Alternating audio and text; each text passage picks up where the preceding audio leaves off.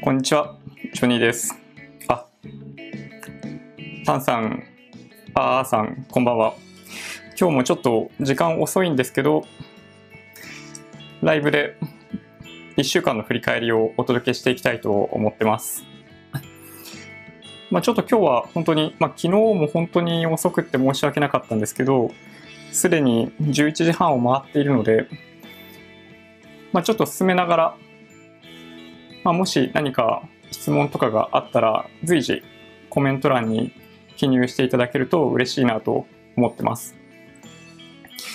じゃあ早速なんですけど、今日はあんまり、まあ、関係ないというか、なんというかですね、実は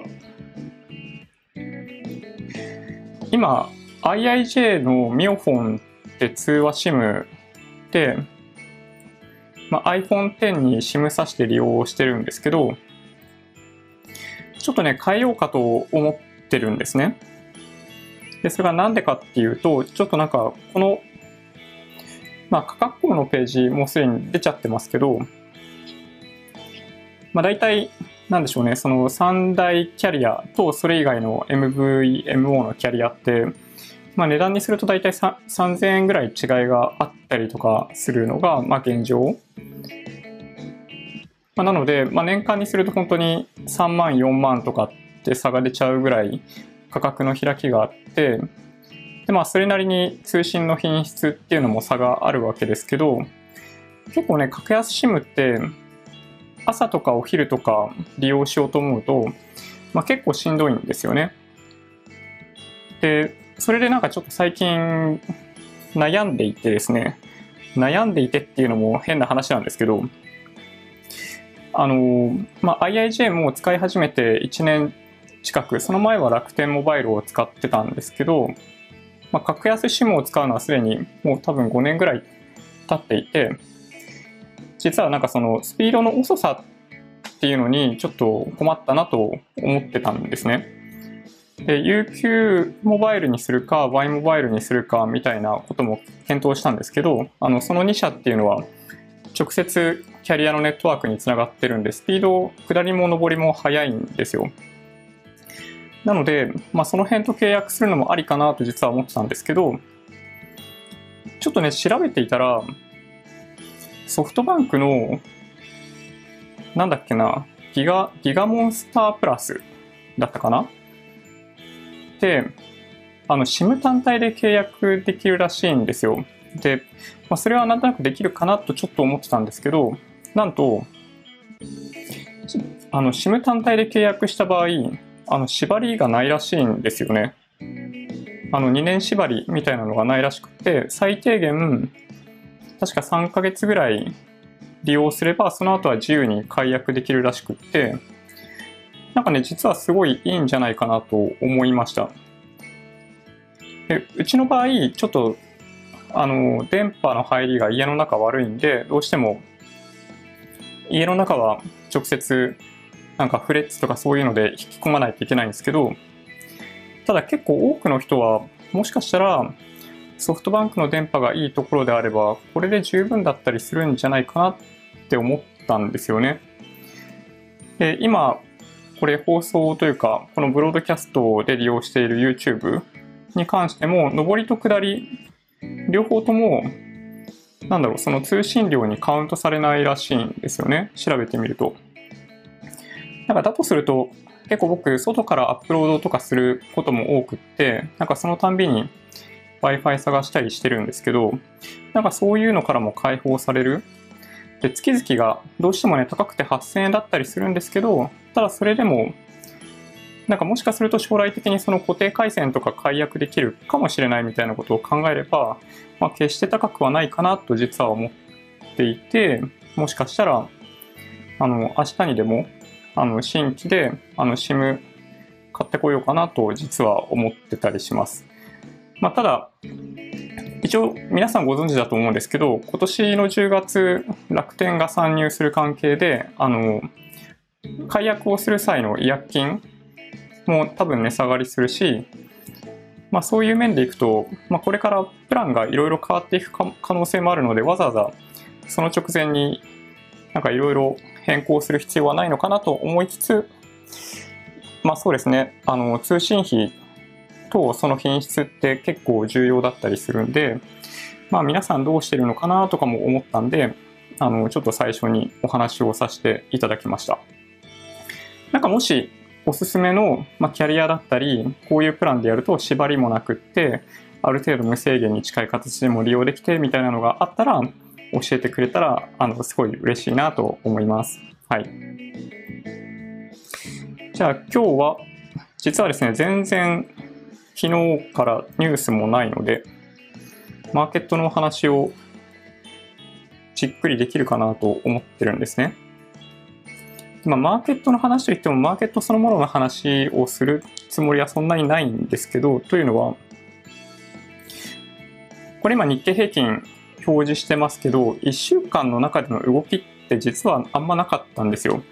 あの、先週末比でいくと、もちろんその400何十円とか500円弱ぐらいかな上昇してるので、結構大きい動きのようにも思えるんですけど、思い出してみると、G20 のあの後、米中会談、ファーウェイへの規制の緩和、あとはその米朝会談とかがあって、リスクオフモードだったのが、まあ、再びリスクオンに傾いた。で、その資金分、あの、400円、500円ガッと上がったっていうのが今週。で、その後は、まあ、逆に言うと大きな動きがなかったかなと僕自身は思ってます。なので、まあそうですね、これ、まあ、冷やしで表示してますけど、まあ、週足で見ると、まあ、窓を開けて、この50週移動平均線に引っ掛けるような形になってます。まあ、まだ月の始まりなんであれですけど、月足で見ると、まあ大体まあこんな感じなんですね。まあ比較的、なんだろうな、参院選とかもあったりするんで、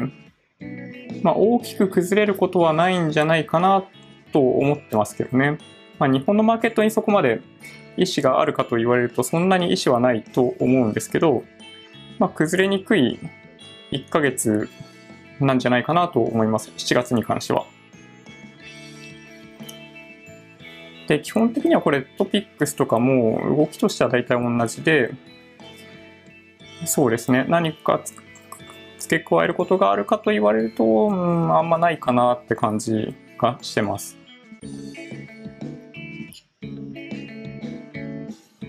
でまあ、いつもちょっと気になるのはむしろドル円なんですよね、これね。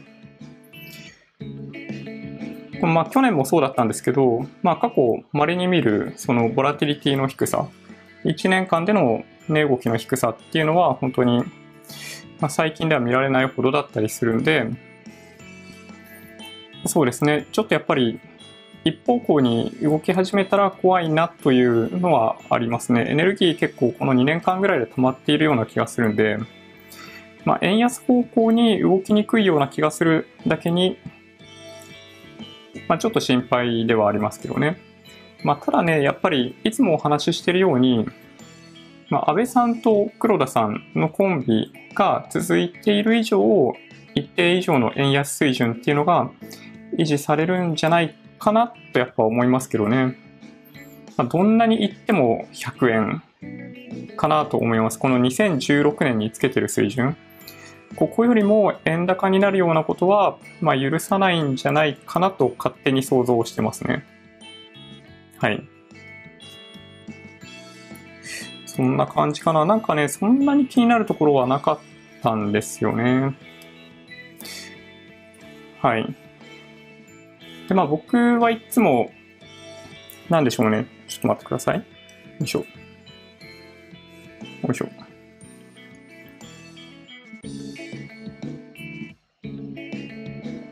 はい。あ、皆さんコメントありがとうございます。こんばんは。そうですよね。もうちょっと早い時間にやった方が多分多くの方見ていただけますよね。あの、今ちょうど、なんでしょうね。あの、嫁がお風呂に入っている時間で一番ある種なんでしょう集中できるという時間だったのでちょっとこんな時間になってしまいましたはいえっ、とですね、あ何を言いたかったんだっけな？あ、そうそう、僕らが、なんだろうな、その、基本的に僕がいつもお話ししてるのは、インデックス投資じゃないですか。で、まあ、僕自身もそうでしたけど、おそらくこのチャンネル見ていただいてる方って、当初個別株とか結構ある、なんだろうな、リスクが高い FX だったり何だったりっていうのを経験して、まあ、経験した上で、まあ、一周回って、やっぱりインデックス投資が長期的に、まあ、パフォーマンス的にも良さそうだなと気づいて、まあ、これをやり始めてる方っていうのが実は多いんじゃないかなと思うんですよね。まあ、なんでかっていうと、あの、入門のように株の初心者にあの提供されている本とかのほとんどって、どちらかというと個別株の取引をするためのなんだろう、入門書みたいなものばっかりなんですよね。あの、YouTube の他の投資系のチャンネルとかも見ててもそうですけど、本当にそれを投資と言っていいのかなと思うような、まあ、投資内容、まあ、ちょっと言い方悪くって申し訳ないんですけど、あんまりなんだろうな、その FX とか、まあ、CFD みたいなものとか、なんだろうな、個別株で資産を何倍にもするみたいなのって、結構博打の要素がやっぱり強い。これ本当になんかもう繰り返しお話ししてるんで、ちょっと、なんでしょうね、もう分かってるよっていう方多いと思うんですけど、基本的に僕らがここは絶対に外さない、絶対に変わらないことってあるんですよね。それが、何よりも絶対に変わらないのが人口動態ですよね。人口動態は本当に数十年後どうなるかっていうのが予測できる、本当に唯一とも言える、まあ、経済指標というか、数字になっていて、で、その上で各国がまあ、資本主義とかその世界の成長に向けて各国の成長を、まあ、基本的には個別最適化をするようにあの、まあ、保護主義だったり何だったりっていうのをやりながらもその自国の GDP を増やす自分の国民の生活を豊かにすることによって、まあ、政治家はどちらかというと次の選挙に当選したい。でそのために株も高くなってほしいし雇用も生み出したいしまあ順番としては逆ですね。まあ、雇用を生み出すことによって景気が良くなって物価も上がってみたいなサイクルを作り出したいっていうのがあのこの世の中のベースとして、まあ、あるというか、まあ、西側諸国にとっての基本的な考え方じゃないですか。まあ、もちろんその東、まあ、旧東側諸国とかだったりすると全然発想違うんでその再配分をものすごい高くする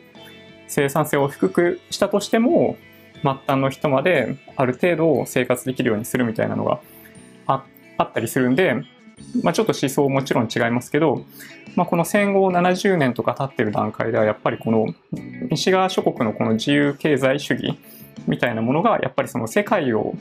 豊かにするっていうことをある種やっぱり証明してきたと思うしなんか僕らはもう昔に戻れないっていうのを理解している年々技術も発展していて生活が豊かになっているっていうことを考えるとあの僕たちがこれまで過去証明してきたことはそういうベースファンダメンタルのもとに世界全体で鳴らした時の成長率っていうのはあの何パーセント新興国も入れるとある一定のパーセンテージで、まあ、ずっと成長しているっていうのが実態ですよね。でもちろんその1個の国にフォーカスしてみると、まあ、例えば日本もそうですけどあの5%とか何パーとか成長していた時もあれば本当にリセッションみたいになって、まあ、ほとんど0%、まあ、今だと GDP で言っても本当にまあ1%とかそんな感じ物価も1%ぐらいしか上がんないみたいな感じじゃないですか。だけどやっぱ今でも世界全体で見た時には一定の経済成長っていうのが、まあ、ある程度まあ、約束されているというと表現としては言い過ぎだと思うんですけど過去の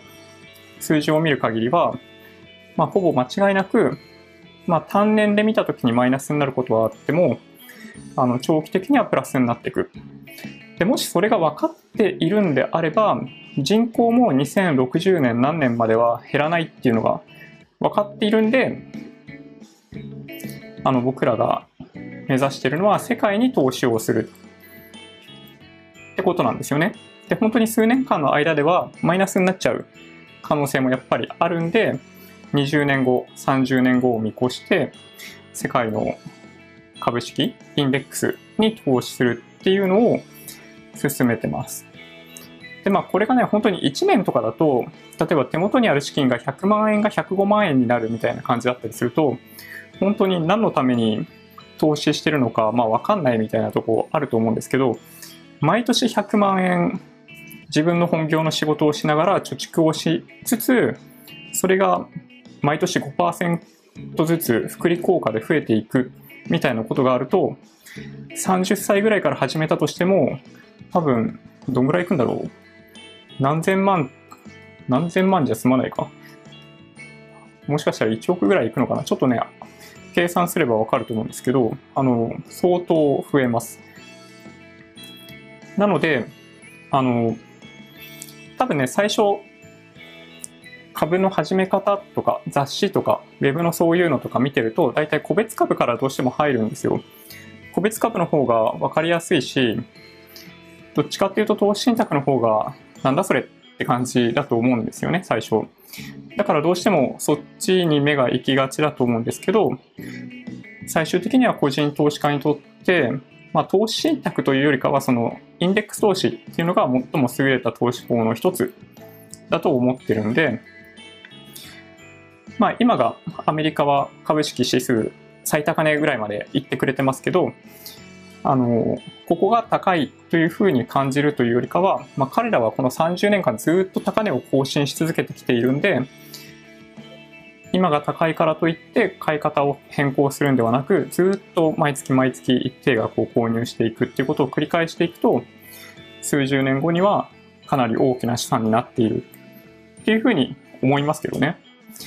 で、本当になんか、今持っている100万円をすぐに1000万にしたいみたいなのがあるんだとしたら、あの、僕の答えとしては、そんな方法はないって感じですね。もちろんなんかその100分の1の確率で10倍になるものがあるかもしれないですけど、だとすると、最終的に減っちゃいますよね。なので、まあ、結構個別株の取引を進めている方結構いると思うんですけど、まあそうですね。あの、まあ夢があるんで宝くじみたいなもんだと思って、そういうのには手を出す方がいいんじゃないかなと僕は思いますね。はい。そうですね。ちょっといくつか、あの、いただいているコメントについても触れながら進めようかなと思ってます。えっと、すいません。そうですね。クローゼットが開いているのは、はい。いつも開けっぱなしです。ちょっと閉めた記憶がないんですけど、すいません。なんか気になりますよね。後ろ、できるだけ何も映らないようなところでやろうとしてるんですけど、ちょっと、反対側に寄せたら寄せたで、なんかちょっと映ってくるのがあるので、なんかもし気になるようなら閉めますけど、はい。まあ大丈夫ですよね。変なもの映ってないと思うんで。えっ、と、そうですね。等身系動画、みんな、あなるほど、なるほど。まあ、そうですよね。まあね、本当に、なんか YouTube 上にも、なんかいろんな動画あるので、みんな結構、なんだろうな。まあ、広く見ていただく方がいいと思います。あの、正直言うと、あの別のコメントでも回答しましたけど、このインデックス投資って決して面白い投資法ではないと思うんですよね。あの退屈かもしれないので、そういう意味では YouTube のコンテンツとしては本当に適していないというか、あの全然再生回数とかも増えないようなものなんじゃないかなという気がしてます。あのなんだろうな、金融庁の2000万円問題で取り上げられていた、あの、投資方法も、まあ、こんな感じなんですよね。まあ、あれは日経平均だけじゃなくて海外の指数も入れようよみたいなところが書いてあったんで結構怒る人は怒ったんじゃないかなと思いますけどね。はい。そうですね。ちょっと一個いいですかね。あの、松さんのコメント。もしイラン絡みの戦争が起きた場合の株価の動向はどうなりますか？リスク回避で円高株安になるんですか？経済は戦争で発展してきた。というのも聞くので株価が上がる気もするのですが、まあ、短期的には下がると思うんですけど、まあ、戦争で発展してきたと、まあ、言えるかと言われるとちょっと何とも言えないかなとは思いますね。ただ、まあ、おっしゃるように株価が、まあ、中長期的に下がるかと言われるとそんなことはないと思ってますし、なんか、今のこの世の中において、なんだろう、例えばその地上戦みたいなものが激しく行われることが想像できないんですよね。なんとなく想像しやすいのは先日あったような、例えばあの、シリアで行われていたような戦い。あれもほとんどミサイルでピンポイントに撃ち込んでいく。で、それで、まあ、極めつけって言ったら変ですけど、あの、まあ、ドローンじゃないですか。もう人がそこにいないですよね。でそういう状態で、まあ、ある種、なんだろうな、小さい部分での戦争みたいなのは、局所的に起きてしまう可能性はあるかもしれないですけど、なんか大規模にその世界の経済活動に影響が出るような事態っていうのはちょっと今の段階では想像しにくいかなと思ってますけどね。そうですね。はい。まあ、あんまり株価に影響出ないでしょうね。あの、イラン情勢で出ることはあんまないと思ってるんですけど、どっちかっていうとやっぱり、あの、北朝鮮でもあんま関係ないと思ってて、そういう意味ではやっぱ中国の方が心配ですね。今中国ってその経済制裁とかもあったりしたもんだから、まあ、制裁というかまあ関税の引き上げとかもあったもんで、どうしてもその内中の預金準備率とか引き下げないといけないっていう状態にある。でただ、やっぱり結構その住宅バブル起きいてしまいそうな気がしていて、景気が悪いんだけど、金利下げると住宅バブルになってみたいなことが起こり始めて、中国当局が、なんかその、金融政策に困るみたいなことが、まあ、出てくるんじゃないかなとちょっと思うんですよね。それが、まあ、僕としては一番怖いかなと思ってます。で今の、なんだろうな、オーストラリアがその代表例って言ったらすごい申し訳ないんですけど、中国の資金がシュリンクした時にどういう影響が出るかっていうのを見る上では、オーストラリアの状況っていうのはちょっと一つの例かなと思っていて、住宅価格、あのメルボルンとか含めてガクンと下がっちゃった。で、今2期連続で利下げとかやってますよね、確か。で、多分、あの、まあ、あれは本当にオーストラリアにピンポイントでしたけど、世界に波及するような形で中、国経済がシュリンクするようなことがあったりすると、あの、世界中がなんか半年ぐらいリセッションに陥るみたいなことが起きてもおかしくないような気がするんですよね。まあ、ただ、まあ、中国は、まあ、皆さんご存知のように中国共産党によるなんだろうな右を向け、右って言ったらみんな右を向くんで、まあ、逆に言うと、なんだろうな、自由主義、まあ、自由経済みたいな、そういう社会に比べたら、中国当局が危ないなと思った時に取り得る手段っていうのは、むしろ幅が広かったりするんで、まあ、コントロール可能なのかもしれないですけどね。はい。そうですね。えー、っとですね。そうしたら、どうしようかな。ちょっとまた画面を、よいしょ。ちょっと切り替えて、まあでもマーケットの話はなんかそんな感じでいいですよね。はい。あの、中長期的に日本の株が上がるか下がるかは、あの、わかんないんですけど、正直言うと。まあ、過去30年を見たときに、日本の株って上がっていない。で、一方で、まあ、ダウとかだったりすると、8倍とか9倍ぐらい指数が上がってたりします。で、多分ね、明日別の動画でお届けしますけど、あ、まあちょっとそれ、どうなんだろうな。見せた方がいいのかな。ちょっとね、ごめんなさい。セットアップできてないんで見せられないんですけど、過去30年の S&P500 とか、ダウ、ダウ平均のチャート見てると、本当に日経平均とものすごい乖離が出てる。その円換算にした時で見ても、ものすごい差が出たりするんで、まあ日本の株が今後も上がり続けるかどうかって聞かれると、あの、答えは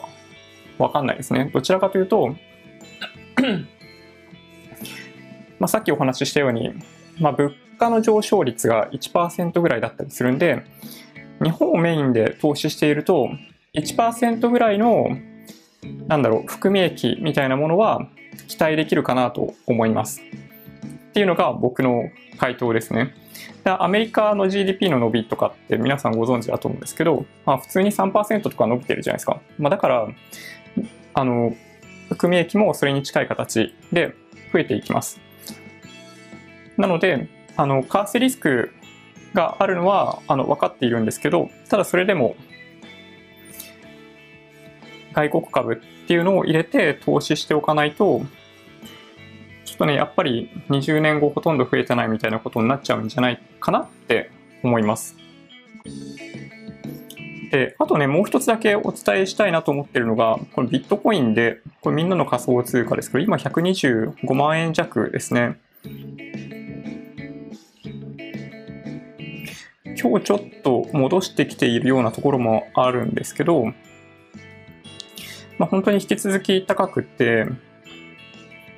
なんだろうな、ビットフライヤーとかも新規口座開設の再開とかもあったりして、もしかすると、ここから新規の資金が入ってくるかもしれない。で、多分今って、まあ高いから買わない、100万円ぐらいになったら買うみたいなことを言ってる人が多い可能性がある。だけど、そういう人たちがいるうちは100万円まで下がんないし、むしろこの150万円を突破しちゃう可能性がある。で、そうすると、直近で入ってきた人たちが、まあお金が、なんだろうな、まあ、資金入れてきてくれて、まあもう一段階高くなるみたいなところも、まあ可能性としてはあったりするなと思ってるんで、まあ個人的にはまあ、バイアンドホールドでほったらかしにしとくっていうのが、まあ、このビットコインに対しては一番いいんじゃないかなと思ってますけどね。はい。そうですね。他、ちょっと、そうですね。いただいているコメント、ちょっとなんか気になるワードがありますね。えっと、ツール・ド・フランス初日からの滑り込み、あ、あれですよね、J スポーツとかでやってますよね。今日からですよね。そうなんですよね。ちょっと見ようかどうか、実は僕も迷って、 DAZN って先日、あの、ジロの放放送をやってたんですけど、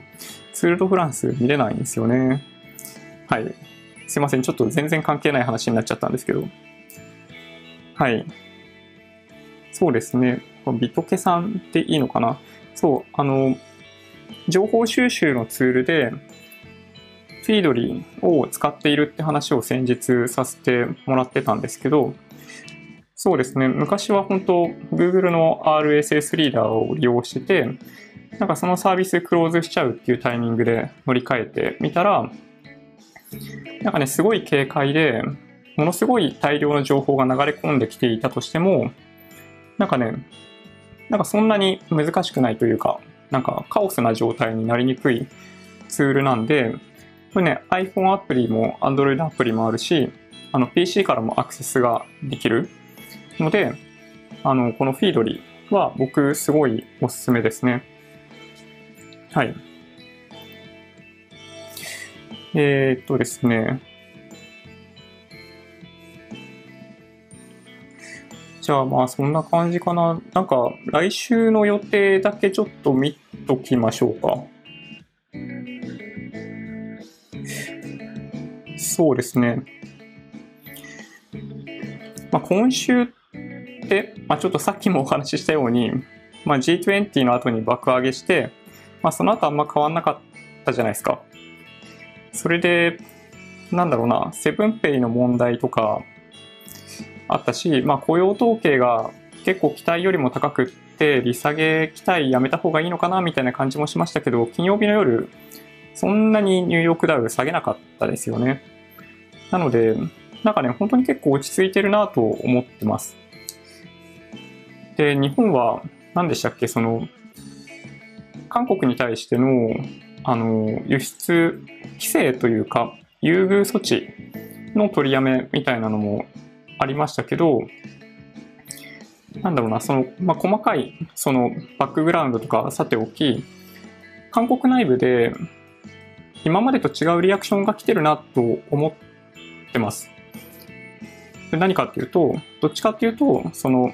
今まで日本に対してものすごい矛先が向かっていたのが、なんとなく最近、そのもしかすると国内の経済事情とか、まあ、雇用かなり悪いみたいなのも伝わってますけど、あの、ムン政権側に対しての批判みたいなのも結構出てきているようなので、なんか、そうですね、日本としては本当に、なんだろう、まあ、問題解決のための一手段として、あの、優遇措置の取りやめっていうのは、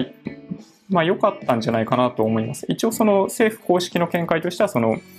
安全保障上の理由、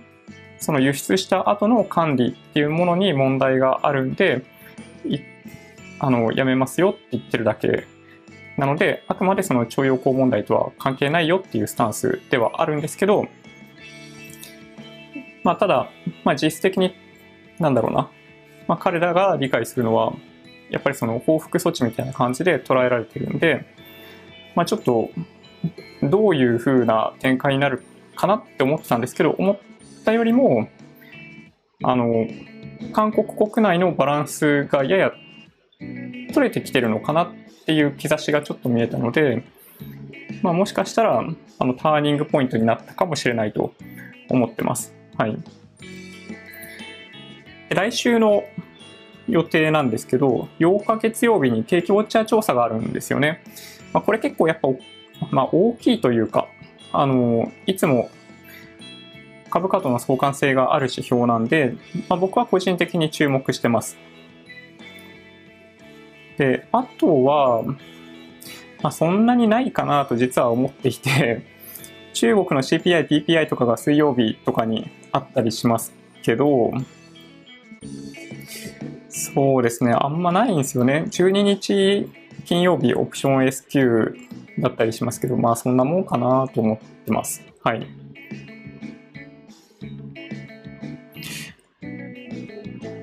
よいしょ。えー、っと、そうですね。あ、はい。投資信託は、あの、初心、初心者株さんコメントありがとうございます。投資信託は月に一度買う方がいいですか？それとも毎日買う方がいいですか？あ、そうなんです。あの、あ、松江さん回答ありがとうございます。はい、その通りです。あの、理論、理論的には、毎日、毎営業日、買う方が一応平たくできるということになってるんですけど、各営業日単位で購入をした場合に、大丈夫かな？ちょっと一瞬切れちゃったかな？なんかね、どの1ヶ月でも1週間でも毎日でも、結果としてはなんかね、ほぼ変わってないんですよ。あの、毎営業日、購入ができるということが、SBI 証券の強みなのかなと思ってたんですけどね。ちょっとなんかストリーミングの状態が悪いかもしれないですね。あの、ちゃんと届けられていないのかもしれない。もしかすると、ちょっとどうなんだろうな。あ、治りましたちょっとローカルでも同時に録画しているのが良くなかったかな、今回。ちょっとね、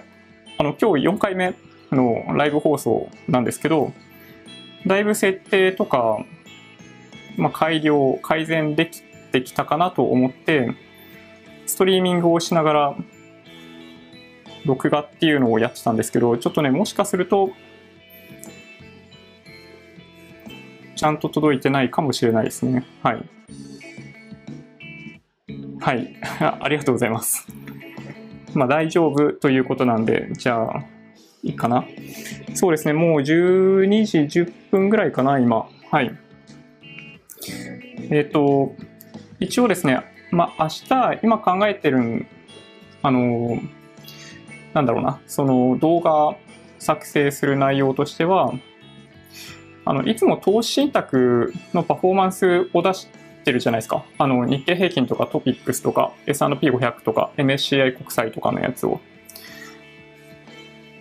その投資信託のパフォーマンス、まあ、今週さっき言ったようにあんまり動きなかったりとかもしたんで、まあ、一応それも、なんだろうな、表計算ソフト上に、まあ、突っ込んで見えるようにしてるんですけど、まあ、それに加えて、あの指数の過去のデータ、なんかね、本当は、その配当込みの指数のデータが簡単に取れればいいんですけど、なんかね、やっぱね、取れないんですよね、過去のね、指数のデータが。で、なんかある程度よりも長いデータだと、なんか有料とかそんな感じになっちゃって、まあなんかそこまでするのもどうかなと思っていて、まあただ一部分的に SP500 とか DAO とか日経平均のデータ取ってたりするんで、まあその辺を、まあいつものその投資信託のパフォーマンスのチェックっていうのをしながら、まあ指数の動きっていうものを特に過去30年間にわたって見てってみようかなと思ってます。まあ、それが意味しているものは多分皆さん大体わかると思うんですけど、あの、為替リスクがないからといって、国内ばっかりに投資してると、ものすごい、あの、まあ、機械損失っていうわけではないんですけど、あの、まあ、儲け損なってるかもしれないですよっていうのを表現しようかなと思ってたりします。で、まあ、あともう一個は、ちょっと出遅れ感半端ないかもしれないですけど、あの、金融庁の2000万円問題の中に書いてあることをちょっと見ていこうかなと思ってます。何かっていうと、あの、日本の資産の中で、60何歳以上で認知症の人がこれぐらいの割合多分出てくる。で、その人たちが保有している資産が日本全体としてどれぐらいあって、こういうことに気をつけないといけないみたいな、まあ、ことがきちんと述べられていたりするんで、まあ、その辺についてちょっとずつ見ながら、まあそうですね、あそこの中で言いたかったことが何なのかっていうのを、あの、見ていきたいと思います。レポートの内容自体が、なんかどっかのタイミングで更新されてるらしいんですけど、まあなので2000万円足りないみたいなことはどこにも書いてないんですけど、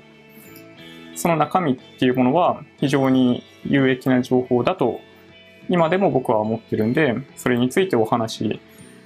しようかなと思ってます。はい。そうですね。そうなんですよね。配当込みの数字、ね、トータルリターンインデックスみたいな指標があるにはあるんですよ。ただね、データがね、取れないんですよね。日経平均の配当込みのデータとかはね、なくもないんですけど、なんかそうすると2009年以降とかだけだったりするんですよね。ちょっとね、もうちょっと調べてみようかなとは思ってます。はい。で、あと、そうですね。SP500 と楽天 VTI。まあそうですね。これ、もしかすると1週間ぐらい前に比較したかもしれないんですけど、あの、そうですね。おっしゃる通りで、こうつけにくいと思います。投資対象としている部分に関しても、まあ、手数料みたいな観点に関しても、あの、基準価格で差を見ようと思っても、まあ、ほとんど差はないですね。一応、なんだろうな、ターゲットとしているベンチマークはもちろん違うんで、ちょっとずつ違うんですけど、あの、あんまり関係ないというか、あの、差が出てないですね。多分楽天 VTI の方が幅広い銘柄が含まれているんじゃないかなとは思うんですけど、まあ、結果としてあんまり差が出てないっていう感じかなと思います。はい。そうですね。あの、最後1個、あの、吉田博明さんのコメント、積み立て投資していますが、仮に大きな資産を築けたとしても少、少子高齢化や移民増加で、それなりの値段でそれなりのサービスを受けられる日本であるのか不安です。うん。まあでもそうですね。まあその時は、ま、海外に移住するんでもいいかなと僕は思ってますけどね。あの、東京に住んでいると、どうしても、なんだろうな、生活する上でのコストが高いんで、まあ、ある程度資産築いて、もう自分がじじいになってたら、まあ、地方に移住したりするのはすごいいいかなと、実は思ってたりしますけどね。まあ、ただ、そうですね。まあ結構日本やっぱ厳しいですよね。その年金の話もそうですけど、今って何でしたっけ？現役世代の所得に対して60%ぐらい今、なんだろう、受給してる人たちってもらえてるじゃないですか。だけど僕らって、あの、マックスで50%ですよね。マックスで50%。まあその辺もさっきのその金融庁のレポートに載ってますけど、で、50%でも結構楽観的な経済見通しをもとにあの計画されているもので、だからもっと減ってっちゃうかもしれないんですよね。50%で予定していたものが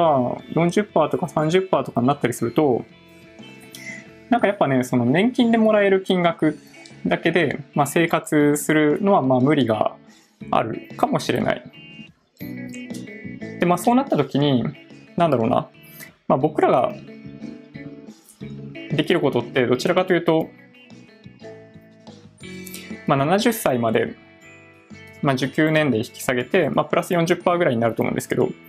まあ、そういうことをしない限りはなかなかなんでしょうね生活っていうのは厳しいかなと思いますけどね、まあ、だから70歳まではなんとかしのげるだけの資金を用意しないといけないと。いうとこかなと思います。はい。そんな感じですかね。はい。そうですよね。ライブは店舗自体は悪くなってますよね。ちょっとね、これ課題だなと思ってます。僕も、やっぱりあんまり喋ることが得意ではなかったりするんで、はい。ちょっと課題だなと思いつつ、ちょっと情報の鮮度もある内容だったりする部分に関しては、ちょっとライブでお話ししようかなと、うん、ちょっと悩みます。はい。そうですね。はい。あの、リンゴ、リンゴ生さん、リンゴ生産、はい。あの、イデコ、ニーサなどに関しても、あ、そうですね、財形みたいなものもありますもんね。そうですね、ちょっとその辺の区別、どっちでやった方が、まあ、効率がいいというか、まあ、人によって違うんですけどね、結論だけ言っちゃうと。なんかその辺については一度整理してお届けしようかなと思ってます。はい。じゃあ、そんな感じで終わりにしよっかな。はい。Twitter、Instagram のアカウントもあるんで、もしよろしければフォローお願いします。音声だけで大丈夫っていう方は、ポッドキャストもあるんで、サブスクライブしていただけると嬉しいです。もし、今日のライブ動画が良かったっていう方は、高評価ボタンをお願いします。合わせてチャンネル登録していただけると嬉しいです。はい。それでは、今日もご視聴ありがとうございました。バイバイ。